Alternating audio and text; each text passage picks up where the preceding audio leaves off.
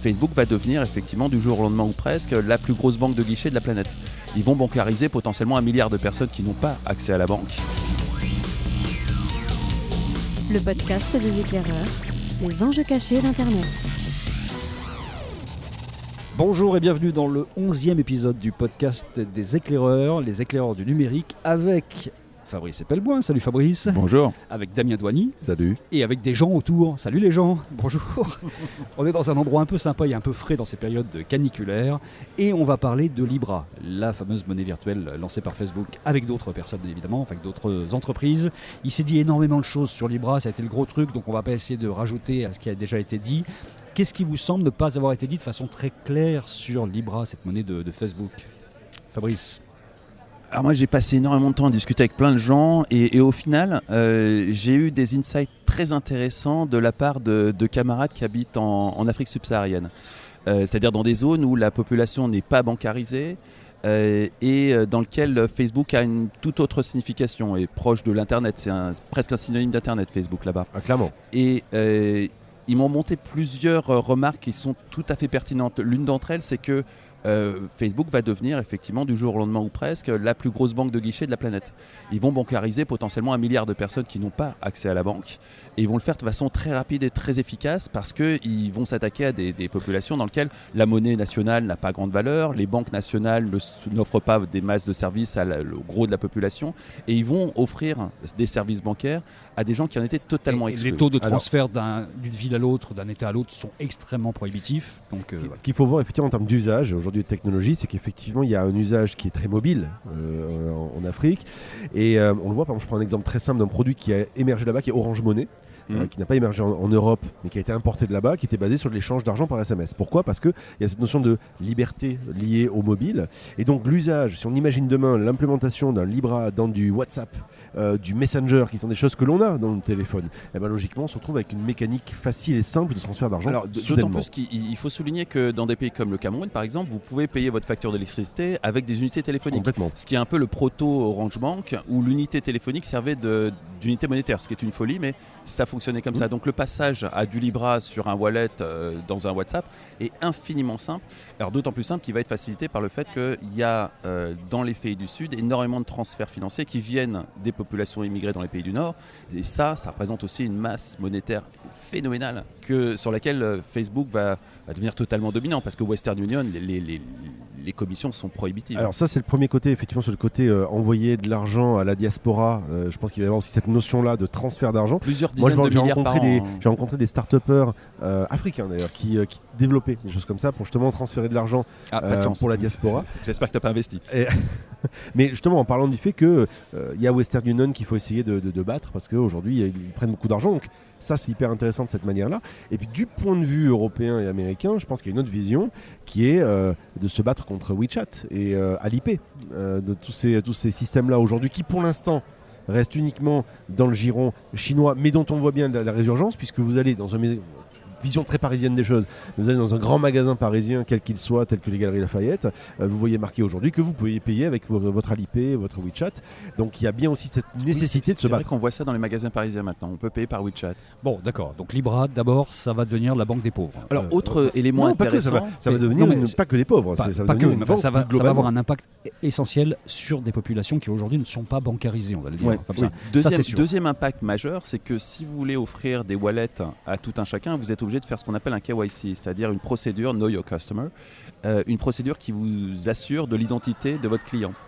Et ça, en Afrique, c'est un sacré challenge. Mais Facebook a les moyens de relever un tel challenge et ça ferait d'eux le premier provider d'identité de la planète. De toute façon, ça c'est un vrai sujet puisqu'on s'aperçoit qu'en Allemagne maintenant on va pouvoir montrer son identité via son téléphone directement. Les, mentalités évoluent, les technologies aussi. Il y a une vraie vraie bataille là-dessus. C'est euh, comment le téléphone devient la marque identitaire. Alors déjà il y a un premier élément, c'est que quand Facebook, si on revient à la notion de Facebook même, hein, sans parler que Libra c'est un consortium de plusieurs de plusieurs sociétés, etc. On pourra en parler.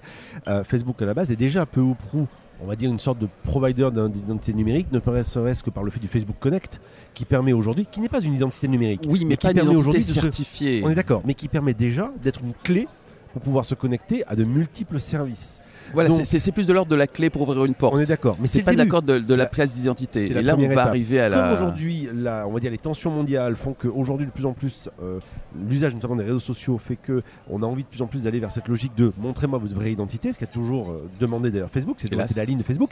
Moi, je me rappelle, il y a 15 ans, en Corée, il y avait des premiers réseaux sociaux qui sortaient, et à l'époque, pour les créer, il fallait présenter sa pièce d'identité. Je me rappelle, j'en disais, mais c'est du grand n'importe quoi. Justement, aujourd'hui, la liberté du web, c'est de pouvoir créer ce qu'on veut, comme on veut, sans avoir besoin de montrer sa Et en fait, les Coréens Et- ont comme d'habitude 10 ans d'avance sur nous. Voilà, 10 à 15 ans plus tard, aujourd'hui, on est en train d'aller vers là. Donc, la première étape, la première couche, on va dire, sur ce côté facilité d'usage d'un- d'une clé unique à la Facebook Connect, c'est vachement pratique, même si ça permet en fait à Facebook de, date- de, de pomper un max de data, un max de données, de savoir Ah exactement bah ce c'est qu'on fait. Facebook. hein. Euh, c'est du même acabit que du Google Connect ou autre, hein, bien sûr. Euh, maintenant, on rajoute la deuxième couche, qui peut être une couche véritablement de, euh, d'identité euh, véritablement certifiée. Donc, la banque, pour ceux qui ne sont pas bancarisés, la vérification d'identité, ça commence à faire euh, des, cumuls comme ça qui, qui forment quelque chose de plus ambitieux que l'idée même d'une crypto-monnaie pour euh, Facebook, finalement. Il n'y a pas que Facebook, il y a aussi, euh, il faut penser qu'il y a un consortium Oui, en alors- Suisse. Justement, Euh, Suisse, ça c'est bon, ça. Consortium suisse, en fait, tout le monde a bien compris que c'était pas tellement suisse cette histoire-là. La question, c'est Bah, que. Oui et non. Euh, la Suisse, c'est comme un territoire qui, d'un point de vue législatif sur les cryptos, est très très très avancé Ah oui. et avec lesquels tu peux obtenir un rendez-vous avec les autorités en une semaine hein, quand tu as une startup. Alors t'imagines si t'es Facebook, tu l'obtiens dans l'heure. Euh, c'est- du coup c'est le territoire idéal pour aller lancer Tout le monde a n'importe bien quelle compris que c'est expérimentation notre ami. Zouk euh, lâche pas la, la- la- la dimension de, de contrôle de tout ça, quand même. Euh, bon, même s'il justement, Zuck a choisi la Hmm. Suisse parce qu'en Suisse, on allait lui laisser faire ce qu'il voulait. Pourquoi est-ce que Xavier Niel met le pied là-dedans en achetant un nœud? C'est-à-dire euh, 10 millions de, Ouais, 10 de millions, dollars. c'est rien. C'est pas grand-chose. A a- a mais il y a une centaine de, il y a une centaine de boîtes qui ont le droit à ça. Il y a une centaine de nœuds, donc ils sont des accès qui permettent tout simplement d'utiliser le service en fait derrière, de l'implémenter. Pourquoi il fait ça lui concrètement? Alors, je pense déjà il s'est dit qu'il fallait mieux être dans le sens du vent et que c'était bien d'être avec, euh, avec une boîte Ouais, comme enfin, il est assez éclairé, donc s'il l'a fait, c'est que puis les places sont chères parce que finalement c'est les 100. Il y a eu bataille pour. Alors, il y a de l'argent hein. à gagner déjà, parce qu'il Bah faut ouais. savoir que tous les détenteurs de nœuds vont toucher, alors le terme exact, un token d'investissement Libra, donc autrement dit une sorte de revenu. C'est écrit dans le livre blanc, je cite, hein, la réserve sera investie dans des actifs à, bleu- à faible risque qui produiront des intérêts au fil du temps et le reste des profits sera distribué euh, aux dividendes, pardon, aux premiers investisseurs du Libra Investment Token dans leur contribution. La réserve, c'est globalement un milliard de dollars. Je crois pas un instant Mhm. que Xavier Niel soit là-dedans pour un coup financier. C'est un autre politique, mais c'est pas un euh, coup f- d'accord. financier. Et il- est en train de prendre une place dans quelque chose qui pourrait être très très très important demain. Et objectivement, à 10 millions, ça aurait été complètement stupide de sa part. Moi de je pense qu'il y a, il y a- Mais il peut gagner beaucoup d'argent avec ça. hein, Je pense aussi. c'est un signal faible très simple qui est de dire que c'est un vrai consortium mondial avec des banques, avec des marques pardon, qui Mhm. comptent, avec du Visa et du Mastercard, avec du PayPal. Euh, C'est quand même des C'est-à-dire mondial mais américain. Euh, voilà, et ça peut être- on pourrait voir le bon côté des choses en se disant que c'est pas mal qu'un acteur euh, européen euh, soit présent. Allez, admettons, on peut le voir comme ça aussi. Mais dans tous les cas de figure, oui, ça veut dire aussi que c'est les prémices de, quand même de quelque chose de beaucoup plus gros que juste Ouais, dire enfin, Facebook on, lance on une- est quand même une sur un changement de paradigme fondamental en passant de banques centrales qui étaient en, en tant que telles des entités discutables vers des consortiums de d'entreprises privées. C'est- un shift qui est fondamental pour notre histoire et les, les décennies qui vont venir. Ah, D'ailleurs, on le voit parce que la France est en train de, se dire qu'il faut peut-être réfléchir à ce qui va se passer. Oui, ça j'y crois moyen parce que objectivement on a eu des accords euh, entre Facebook et la France pour, euh, on va dire, l'application de la loi sur la liberté d'expression euh, par Facebook. Et juste derrière la Libra et que la France se réveille juste derrière. euh, je, pense à l'intervention de Bruno Le Maire qui, au lendemain de la déclaration de Facebook, faisait mine de s'inquiéter.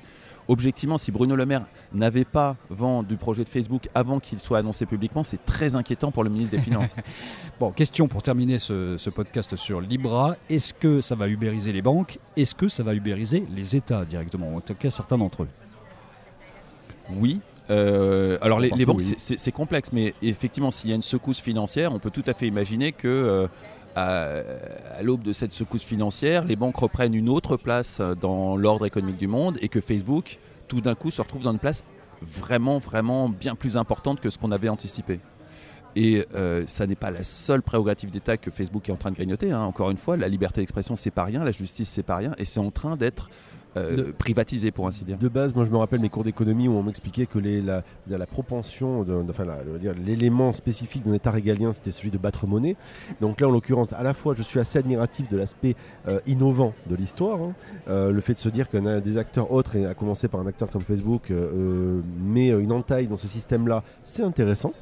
Euh, maintenant, ce qui est gênant ou ce qui est plutôt inquiétant ou sur le fait qu'il faut surveiller, surveiller ça, c'est qui le fait? Parce que là, on est sur les acteurs Surtout que c'est Facebook qui est derrière tout ça. Et j'y viens justement. Moi, je, je défends une vision depuis le début. J'ai la conviction que Zuckerberg a une vision politique des Ah, choses.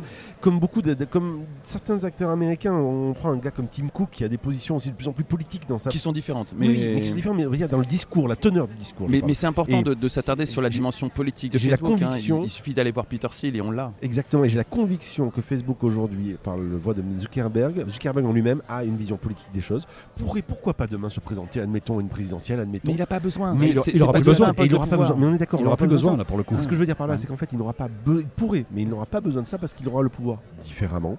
Et, et c'est véritablement une sorte de vision politique. Enfin, c'est pas tout à fait nouveau que ceux qui sont les de- détenteurs du grand pouvoir économique décident tout d'un coup que finalement euh, la passerelle doit se faire entre économie et pouvoir politique.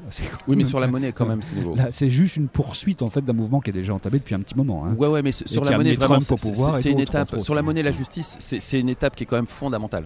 Absolument fondamentale. Dans, l'abandon des prérogatives d'État de la part des États, c'est pas rien. C'est- On- n'est pas sur la privatisation d'un aéroport ou d'une autoroute. hein. C'est une autre autre chose. dimension. Bon, reste à savoir comment les banques d'un côté, les États de l'autre, voire même les deux associés dans certains cas, vont essayer de lutter contre cette euh, prérogative. Qu'il y a un dernier élément, c'est que là, on, voit- on parle de, de l'aspect on dit, réglementaire de tout ça, mais ce qui fera le succès ou pas de cette donnée, cette monnaie, c'est les utilisateurs. Il faut être très clair, avec 2,5 milliards d'utilisateurs sur une plateforme, ne serait-ce que sur Facebook, et le fait que euh, tout va être fait pour simplifier l'usage et que tout soit fluide, il est évident que les utilisateurs risquent de voter avec leurs pieds ou avec leurs doigts en utilisant ce système-là, et donc faire en sorte de réaliser cette, vision. À la fois, je trouve ça génial, je trouve, je trouve ça terrifiant.